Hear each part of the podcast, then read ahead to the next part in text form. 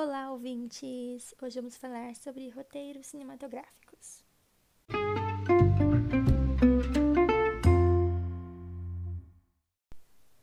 Eu sou a Júlia Grise, estudo no Colégio SESI 403.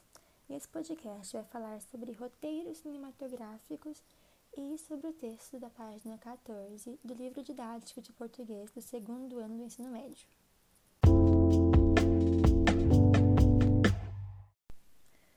Antes de mais nada, eu já quero pedir desculpa caso passe um carro aqui na rua ou se o áudio fique ruim, tá bom?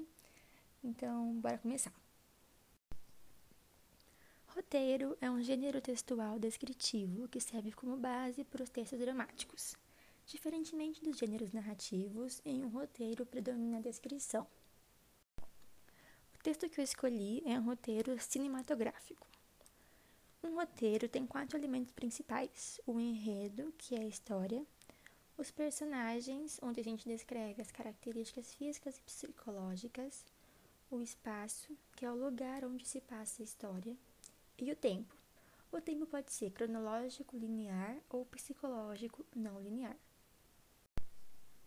O roteiro inclui todos os diálogos, com indicações para os atores quanto à entonação da voz, atitude corporal, Além disso, informa o horário em que cada cena deve ser filmada. É, o roteiro também informa se a cena é externa, filmada ao ar livre, ou interna, gravada em um estúdio, por exemplo. Os leitores que geralmente se interessam por esses temas, por esses gêneros textuais, são produtores cinematográficos ou um estúdio de cinema.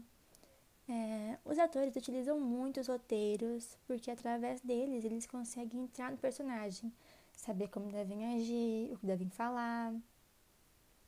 Os roteiros cinematográficos costumam ser publicados em blogs ou sites da internet. Esse, por exemplo, foi publicado em um site chamado Roteiro de Cinema. Os roteiros apresentam linguagem formal. Entretanto, as falas dos personagens podem conter uma linguagem mais casual dependendo de quem está falando e do contexto da cena. Como, por exemplo, aqui no texto que eu escolhi, tem uma parte que diz: Quatro pés femininos calçam um par amarelo e outro rosa de sandálias.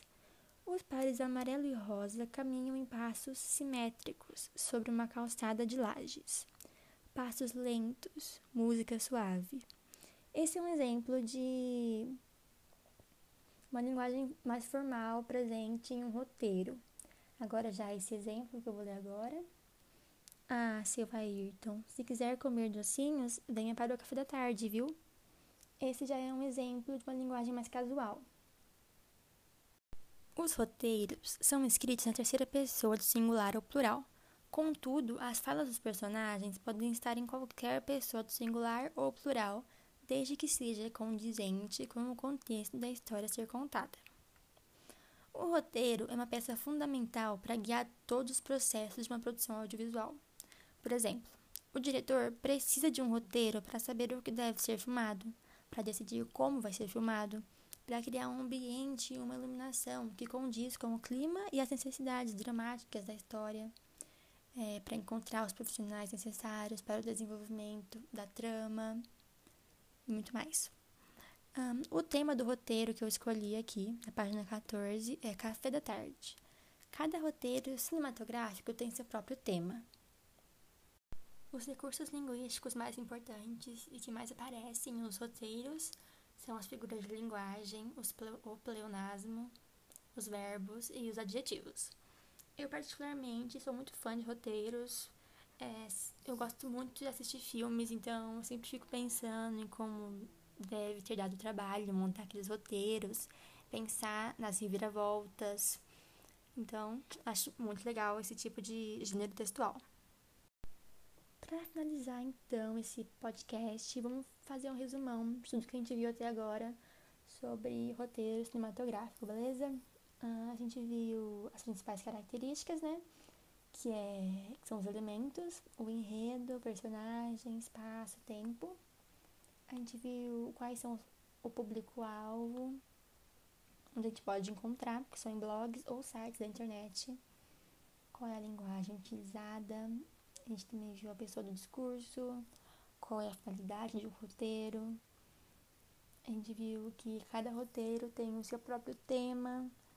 Uh, a gente viu também os recursos linguísticos mais importantes ou mais usados, que são as figuras de linguagem, pleonasmos, verbos e os adjetivos. Fechou? Ah, então foi isso. Espero que vocês tenham gostado, entendido o conteúdo. É, fiquem em casa, se cuidem e tchau, tchau.